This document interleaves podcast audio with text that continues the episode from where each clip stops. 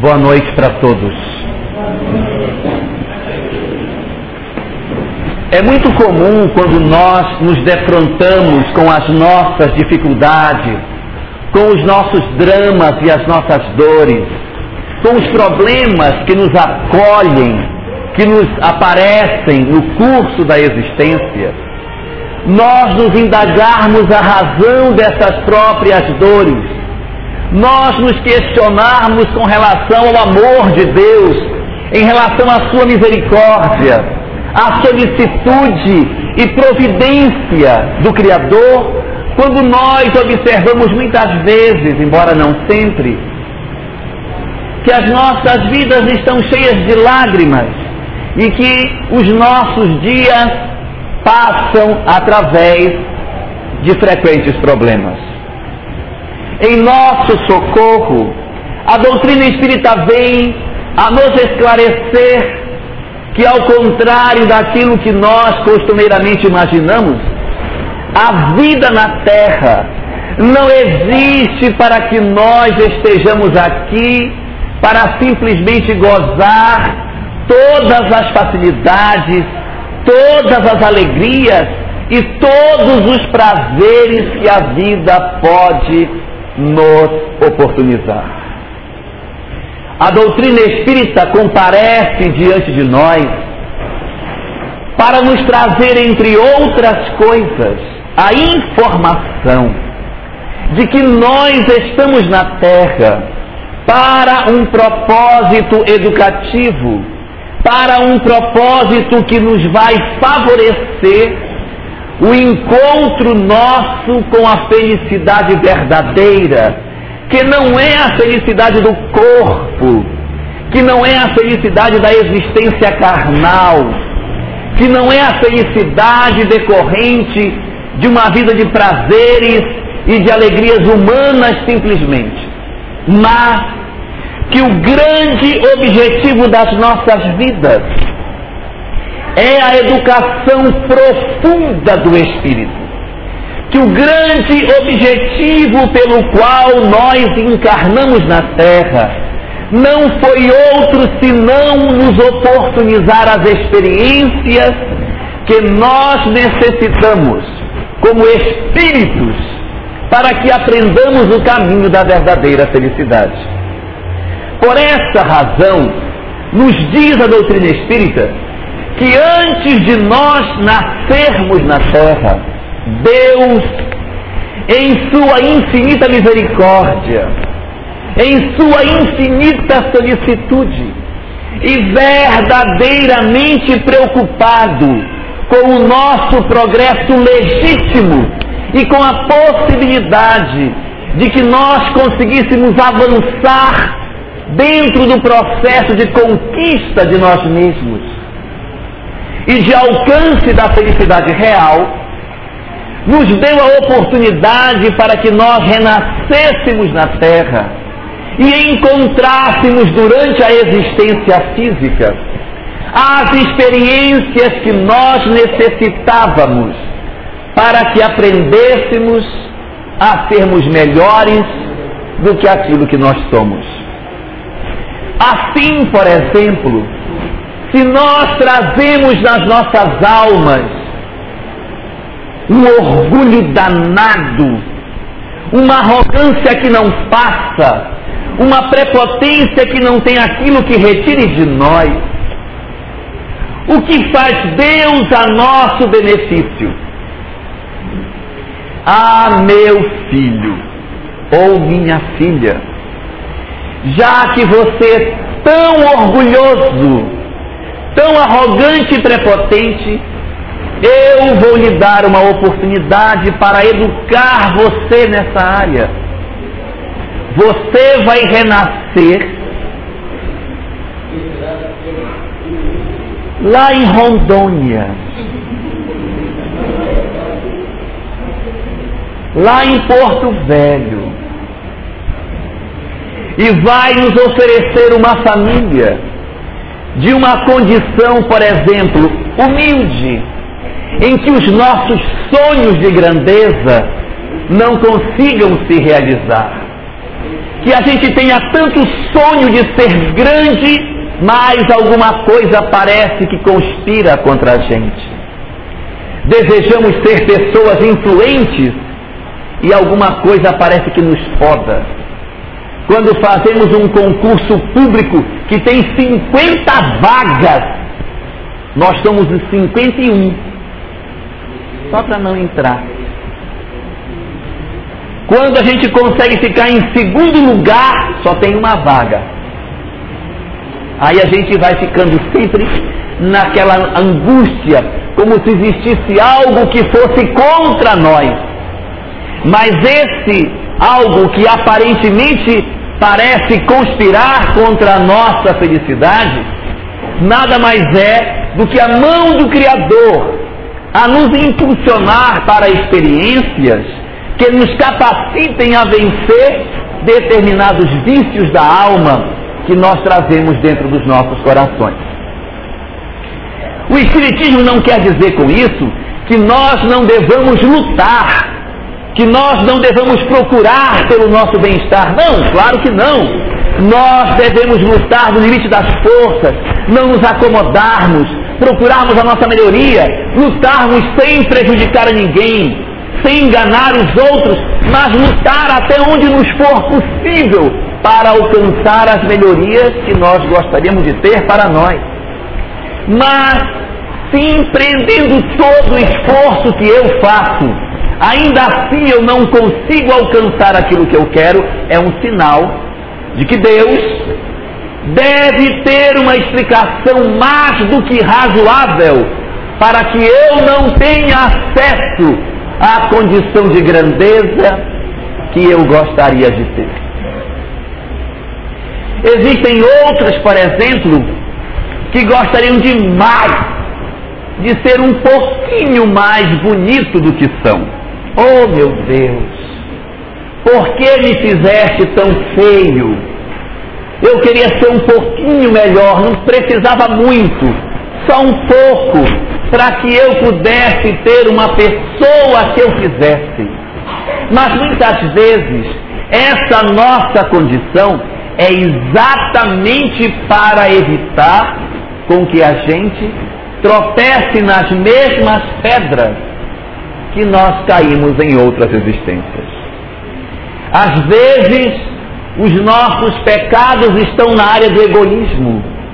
Eu quero tudo para mim, tudo ao mesmo tempo e agora. Aí eu nasço numa família de 12 irmãos, daquelas que nem a escova de dente é privada, tudo é compartilhado, nada é pessoal, todos os brinquedos são comprados para todos, ninguém tem nada nem o pente, nada. E nós somos, por isso, obrigados a repartir tudo o que temos.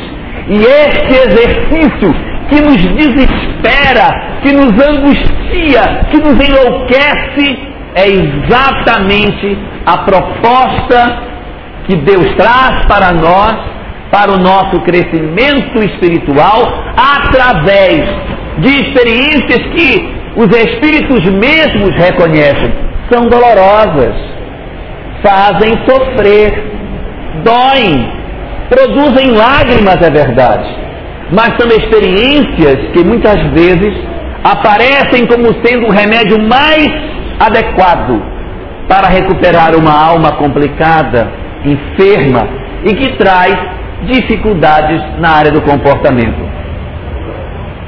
Quando falamos que os orgulhosos renascem na condição de humildade, que os extremamente sedutores renascem feinhos, e que os egoístas podem nascer em famílias numerosas, isso não significa dizer que os belos, os ricos e os que têm famílias de um só filho estão resolvidos diante da lei. Absolutamente. Muitas vezes exatamente porque você traz o orgulho dentro de si, é o orgulho personalizado.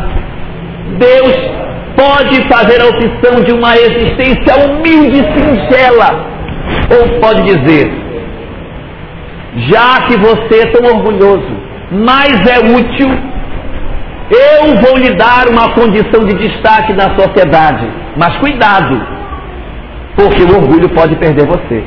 Eu vou te dar uma posição na sociedade de destaque. Você será uma autoridade, uma pessoa com riqueza, com poder. Mas cuidado para que o teu orgulho não seja tua pedra de tropeço. Daí que orgulho pode ser dado a nós poder de mais ou poder de menos. Quando somos extremamente sedutores, podemos ter beleza de menos ou beleza de mais, para que a gente aprenda a educar. E quando somos egoístas demais, podemos receber coisas de menos ou coisas de mais, exatamente para educar em nós o equilíbrio de ter sem reter, distribuir sem dor, sem pena de estar dando aquilo que na verdade não é nosso. Porque, embora a gente pense que não, mas o que eu vou dizer é verdade. Caixão não tem gaveta. Não dá para levar nada. E já dizia Jesus que a porta é estreitinha. Só passa eu. Os anéis não passam. Os colares não passam. As propriedades não passam. Os títulos não passam. Só dá eu. E magro e magro. Se for gordinho, já é mais difícil de passar porque a porta é estreita. Nós temos que passar só nós por ela. O resto não vai. E nós nos agarramos a essas coisas como se elas fossem o nosso verdadeiro eu, como se elas fossem o nosso tesouro, o que na verdade não é. E aí nos conta a doutrina espírita que nós somos muitas vezes uma alma comprometida, cheia de ilusões, de vaidades, de traços fortes de egoísmo, de uma série de deformidades morais, e todas essas deformidades morais que nós carregamos, elas é que fazem com que nós reencarnemos na Terra para encontrarmos experiências que nos parecem dolorosas, mas são experiências necessárias para o nosso progresso.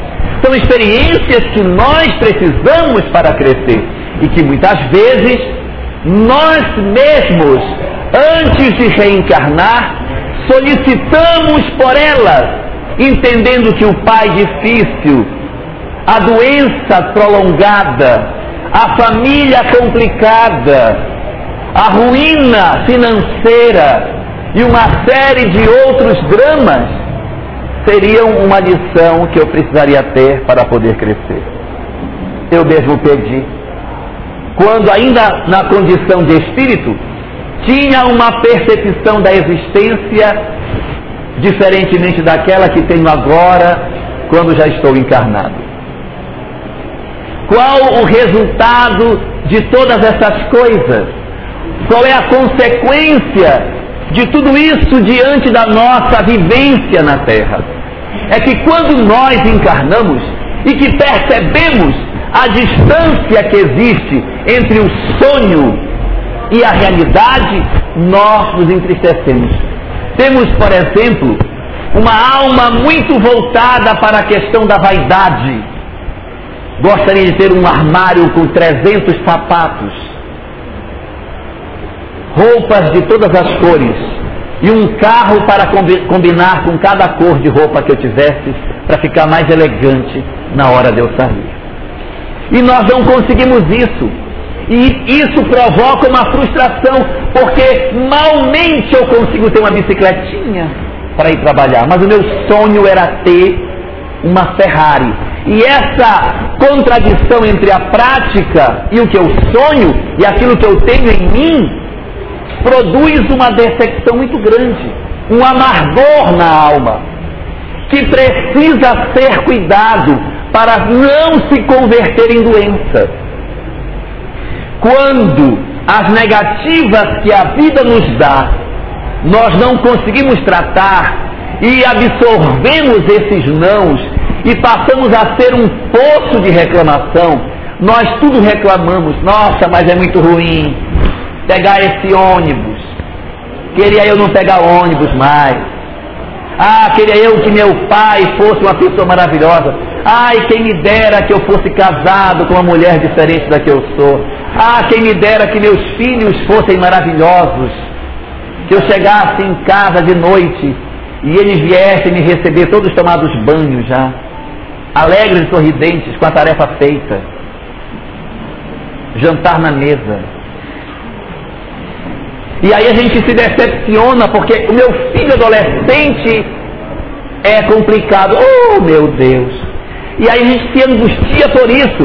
E essas nossas angústias, se não forem cuidadas, podem se tornar um vício da alma, em que a pessoa não pode encontrar ninguém que ela derrama o amargor dela no outro. Na parada de ônibus, ela já aproveita para dizer, mas está horrível a vida, né?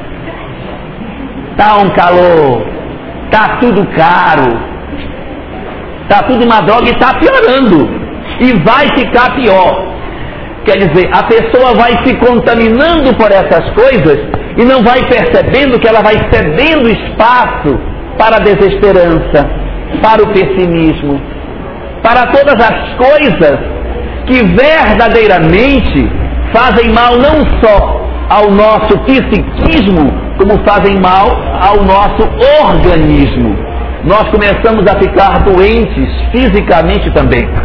Ficamos doentes psicologicamente pelas decepções sucessivas, pelas nossas angústias dos nossos nãos que a vida nos dá e ficamos decepcionados também porque adoecemos, estamos cada vez piores e aí, o resultado disso é que, segundo a doutrina espírita, esse estado mórbido, doentio, de tristeza, de decepção, de inconformação e ansiedade com aquilo que a vida não me dá, vai produzindo em nós uma experiência que o Espiritismo chama de com vivência espiritual com entidades negativas.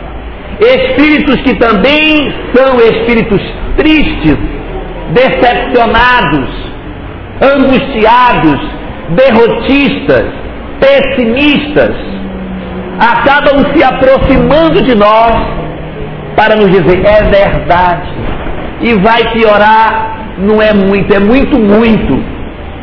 E aí ele diz assim: não, o pior já passou, pior já passou, porque o que vem agora é o muito pior, não é? E aquela imagem de que a desgraça se aproxima vai produzindo na gente uma sensação de que o mundo está contra nós, de que nós estamos desamparados, nós somos desassistidos, que Deus não me dá o que eu quero, quando na verdade Deus está me dando exatamente aquilo que eu preciso.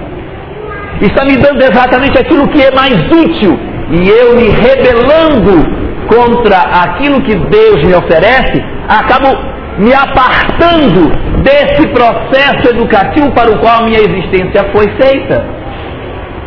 A minha existência foi construída para que eu pudesse encontrar nessas decepções e nas tristezas e nos nãos que a vida me dá, o meu processo educacional. Aí eu me rebelo, não, mas eu não quero isso, eu quero o contrário do que está sendo me dado. Ora, receber o contrário do que aquilo que Deus nos dá é andar na contramão daquilo que Deus quer. É não querer aceitar o processo educacional programado para a nossa existência na Terra é nos consagrar a continuar ainda no estado de sofrimento decorrente das imperfeições morais que nós temos. As nossas imperfeições morais nos fazem sofrer. E a programação educacional da nossa existência, embora seja um remédio amargo, é a estratégia de liberação nossa do nosso estado de sofrimento para um estado de alegria e de felicidade. Mas nós nos rebelamos, nós não aceitamos e se nós não cuidarmos disso, vai nos sufocando, vai tomando os nossos corações, vai nos desesperançando e vai nos distanciando da certeza de que Deus nos cuida, de que Deus nos guarda e de que Deus nos protege. Os Espíritos dizem que na terra existem várias provações, ruína financeira, perda de familiar, dificuldade na vida afetiva, doença prolongada e sem cura, e tantos outros dramas que são difíceis. Mas os Espíritos falam que existe um drama que é a pior prova, a pior coisa que pode acontecer com uma pessoa na Terra. Pior prova na Terra, no dizer dos Espíritos, não é a perda de nada disso. A maior perda que nós podemos ter é a perda da fé. Porque se você perde o familiar e não perde a fé, você balança com, just, com bastante justificativa, que dói perder um familiar, por mais que se saiba que existe a imortalidade, que você vai encontrar amanhã, mas dói. Você abrir a porta e não encontrar seu filho, sua mãe, seu irmão, seu marido, sua esposa, aquela pessoa que você amava próximo de você. Dói. Amanhã nós encontraremos. Mas enquanto estivermos na terra, dói. Dói. Entre as provas da existência, entre essas provas da existência, a maior delas, segundo os Espíritos, é a perda do ente querido. Agora, a maior prova dentre todas elas é a perda da fé. Porque quando se perde a fé, eu perco o parente e posso enlouquecer. Eu posso receber a notícia de que tenho uma doença incurável e enlouquecer me desesperar.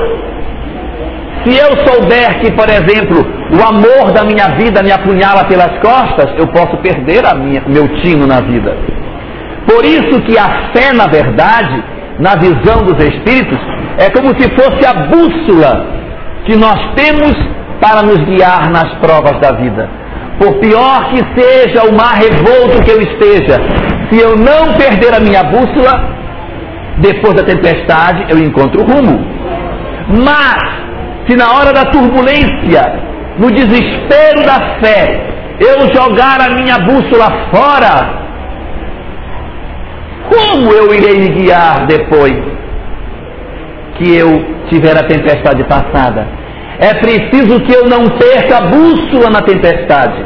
E essa bússola é a fé, porque sem a fé nós poderemos entrar num processo de enlouquecimento na vida, favorecido pela presença das companhias espirituais, que terão acesso a mim, espíritos desencarnados, angustiados de dor, desesperados na sua angústia, podem se vincular a nós e nos retirar da lucidez, nos projetando nos quadros dolorosos da chamada depressão. A depressão, gente, embora seja um problema que em princípio é psicológico, ele é muito sério porque ele leva à morte. A pessoa pode desencarnar de depressão. E aí dizemos, ah, mas como já? Que tristeza mata. Mata. Como mata? Mata pelo seguinte, enquanto nós estamos saudáveis ou aparentemente saudáveis, nós nos contaminamos com germes e o nosso sistema imunológico reage a isso. Eu me contamino e me descontamino. Nesse nosso salão, por exemplo, nós estamos aqui respirando e compartilhando as nossas bactérias e os nossos vírus. Estamos trocando aqui uma série de de doenças diferentes. Uma cachumba, um sarampinho, uma tuberculose. Nós estamos aqui trocando. Isso é normal. Isso é normal, porque o ambiente nosso é assim. Quando nós falamos nas nossas gotículas de saliva, vai milhares de bactérias. E vai contaminando o ar. Só que o nosso sistema imunológico o sistema de defesa do organismo, quando recebe uma bactéria dessa, reage, ataca destrói e você nem se sente doente. Se sente, na verdade, é mais apto para receber novas doenças porque você está com o organismo mais resistente. Vai ganhando cada vez mais resistência. Por quê? Porque estamos emocionalmente equilibrados. Ou pelo menos aparentamos estar. Quando nós entramos em depressão, que nós começamos a nutrir uma tristeza que não parece ter cura, uma angústia que parece que não sara, uma decepção profunda com a vida, um punhal cravado na alma que não tem quem tire, uma dor que não passa, um amargor que não cura nunca. Nesse momento em que a gente chora sem motivo, se entristece sem razão justa, perde o ânimo pela vida, só quer ficar deitado, perde o apetite, não tem sonhos, não tem ideais para realizar, só chora, só se angustia. Precisamos é reagir a isso. E aí ficamos naquela angústia, aquela vontade de sumir. Ai, quem me dera, meu Deus, se eu pudesse ter o dinheiro do Michael Jackson para fazer uma cirurgia para mudar minha cara completamente, para ser outra pessoa, trocar de CPF, me reinventar. Ai, se eu pudesse descer o Rio Madeira para ir morar numa comunidade ribeirinha que ninguém me conhecesse, para eu me, me recomeçar, porque eu não quero que ninguém saiba quem eu sou. Mudar para Sibéria e para outro canto onde ninguém me conheça, porque eu estou já desgastado, não quero mais, não quero mais, isso me cansa. Quando nós vemos esse quadro, que é um quadro típico da chamada depressão, o que, que acontece conosco? Acontece uma alteração emocional em nós. E essa alteração da emoção produz alterações químicas no organismo. Altera-se as condições químicas do ser. Os níveis de serotonina, dopamina, que são substâncias importantíssimas para o nosso equilíbrio, são afetados. E quando essas substâncias são afetadas, o nosso sistema imunológico, que nos defende contra as doenças, começa a não funcionar de maneira de maneira adequada. Qual o resultado disso? Nós nos contaminamos com uma bactéria e ao invés de nós reagirmos, ela se manifesta.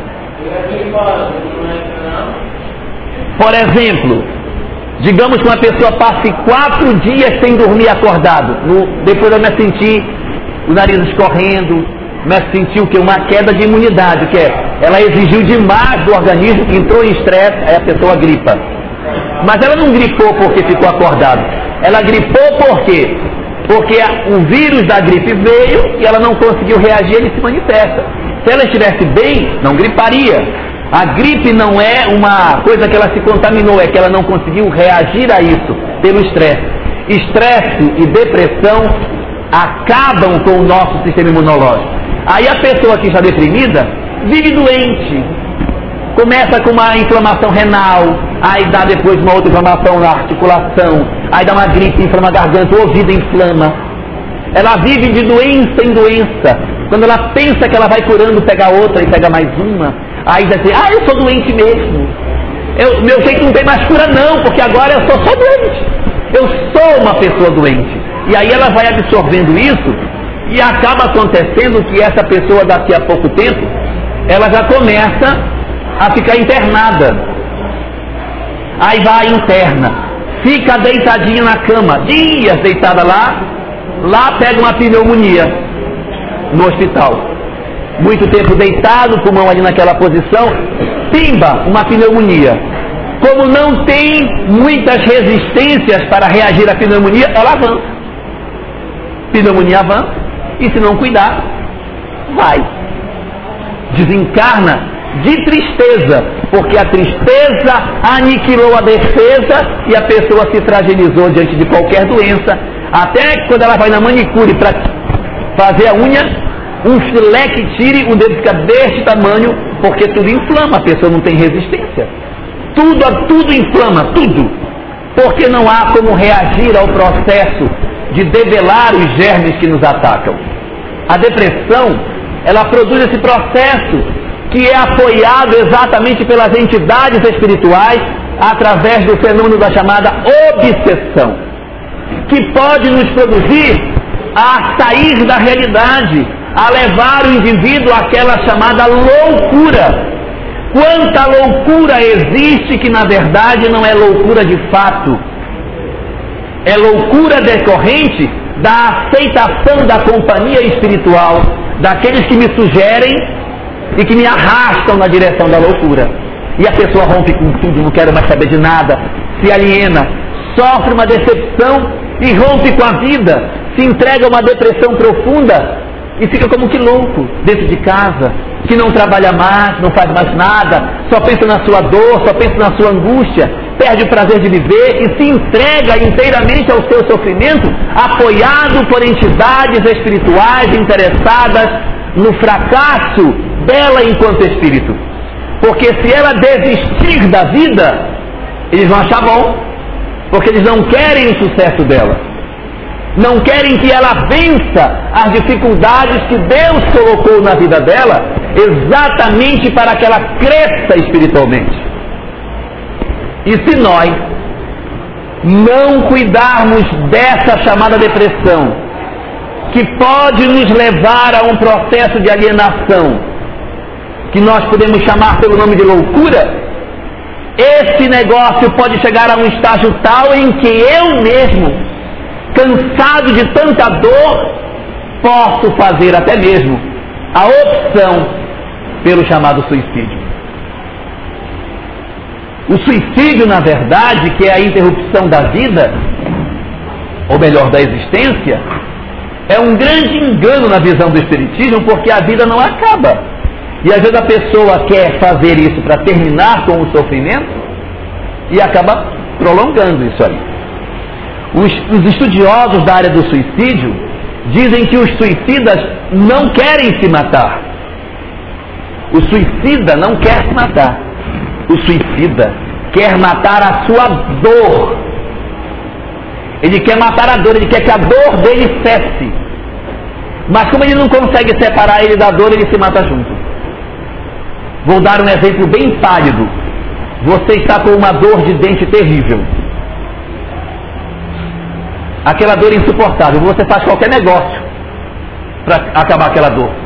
Qualquer não, aqui doutor, tire logo, tire logo. Por quê? Porque eu não aguento mais aquela dor, eu quero que tire aquela dor de mim. Mas nós sabemos que quando tirar o dente,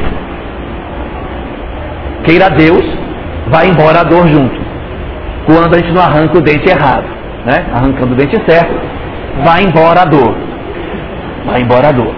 O suicida, ele quer fazer a mesma coisa, só que o que ele arranca é a própria vida, mas o que ele quer é arrancar a dor de dentro de si. E nesse processo ele arranca a própria vida para acabar com o sofrimento. E essa é uma ilusão que acontece quando nós achamos que a vida não tem mais conserto. E o Espiritismo comparece às nossas vidas para nos dizer que, na verdade, quando nós estamos numa situação que parece ser o caos, meu Deus, eu fali e agora? Essa, na verdade, é a grande experiência para a qual nós reencarnamos. O grande momento da existência é esse. A pessoa de repente descobriu que está, vai ficar cega. Cega eu não vou ficar, então vou me suicidar porque eu não vou admitir que fique cego. Na verdade, a grande prova da existência era a cegueira. Mas eu não quis aceitar a cegueira. Então eu, ao invés de ser cego, eu prefiro me matar. Não!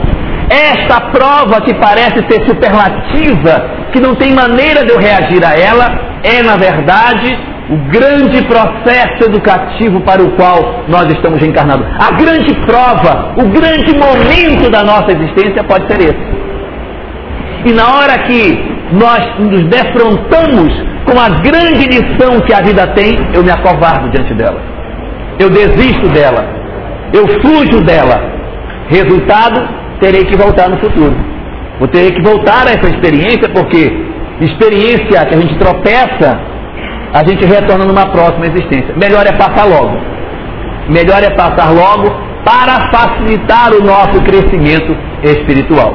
Quanto mais nós tivermos condição de superar as nossas limitações e avançarmos no crescimento espiritual nosso, fazendo aquilo que nós ainda não gostamos, mas que sabemos que é bom para nós, tanto melhor para a gente. Nós temos que começar a mudar o nosso procedimento, a começar a fazer aquilo que a gente ainda não gosta, porque a evolução é isso, é a gente fazer aquilo que não está habituado a fazer, mas que já reconheceu que é melhor para nós. Aí dói, Dói porque você tem que deixar de fazer o que gosta para fazer aquilo que ainda não gosta, mas que racionalmente sabe que é melhor. E esse processo ele dói. Não é prazeroso não. Mas a gente vai ter que racionalizar e dizer o que é que eu quero para mim. Eu quero a felicidade efêmera dos dias que estão passando ou eu quero a felicidade perene, a felicidade constante da felicidade espiritual? É isso que vai nortear as nossas decisões. Se eu faço a opção por viver toda a alegria do mundo, toda a felicidade do mundo e todos os prazeres que o mundo tem, não tenhamos dúvida, estaremos fugindo ao nosso processo educativo e a dor deverá estar nos acompanhando nas nossas próximas existências. Mas quanto mais esforço eu fizer para compreender a família que eu tenho, para entender o meu papel dentro dela, para entender a minha relação diante de mim mesmo, diante do próximo e diante da vida, compreendendo a dimensão espiritual que eu tenho, tanto mais produtivo para mim, tanto mais interessante para mim espiritualmente, para que eu consiga dar o passo decisivo que é a espera e o investimento que Deus fez em nós durante essa existência. Eu Queria aproveitar esse momento para deixar uma historinha para a gente. Conta-se que havia um navio enorme, cheio de gente. E esse navio estava no meio do mar, à noite, andando e no convés do navio havia um garoto. Havia um garoto que brincava no convés com seus brinquedos. E os adultos por ali passando, conversando, andando no meio do convés e o garoto brincando ali no meio das, das pessoas. De repente o mar começou a ficar encapelado, começou a ficar cheio de ondas, e as pessoas começaram a ficar meio assustadas porque era sinal de que uma tempestade se aproximava. Não demorou muito, o que se imaginava aconteceu. A tempestade chegou. E o navio, no meio da tempestade, oscilava de um lado para o outro, e as pessoas começaram a se desesperar e a correr no convés do navio, e o garoto brincando no meio delas, elas chutavam os brinquedos dele, ele ia lá, pegava a pecinha, voltava, continuava brincando e começou uma gritaria desesperada das pessoas no convés e o navio balançando cada vez mais, a ponto de que a água, vez ou outra, já entrava no convés, molhando as pessoas e aquela gritaria desesperada deu lugar ao pânico, em que as pessoas se abraçavam gritando enlouquecidas e o navio cada vez mais balançava mais forte e algumas pessoas começaram a ser jogadas no mar e as pessoas se desesperavam, gritavam enlouquecidas, o garoto juntando os brinquedos tentava jogar o brinquedo dele e os adultos correndo, chutando. Uns mais desesperados ainda não tiveram paciência de nada e já se jogaram ao mar achando que a tempestade não ia ter jeito mesmo, então é melhor se matar antes que se morra de outra maneira, é melhor eu pular antes. E começaram a se jogar no mar, e o desespero foi se dando e o navio balançando de um lado para o outro, Durante muito tempo, essa situação se manteve em que as pessoas gritavam, caíam no mar, se jogavam, e o garoto tentando brincar, até que depois de um bom tempo, a camaria foi se fazendo, foi se acalmando, já era quase dia, quando o barco voltou à normalidade. Os poucos adultos que sobraram começavam a tirar a água do convés, a arrumar aquilo que estava quebrado, quando um dos adultos viu o garoto, disse: Meu filho, você não estava ontem à noite na tempestade jogando aqui no convés? Aí ele disse: Era eu. Meu filho, você não viu as pessoas desesperadas ontem? Vi, elas até chutaram meu brinquedo. Meu filho, você não viu o povo que se jogou no mar? Vi o povo que se jogou no mar. Meu filho, você não viu que o mar arrastou várias pessoas para dentro d'água? Vi. E você continuava brincando aqui no convés? Você não teve medo, meu filho? E o garoto virando-se para quem perguntava para ele essas coisas disse: Não, eu não tive medo, porque o meu pai é o piloto do barco.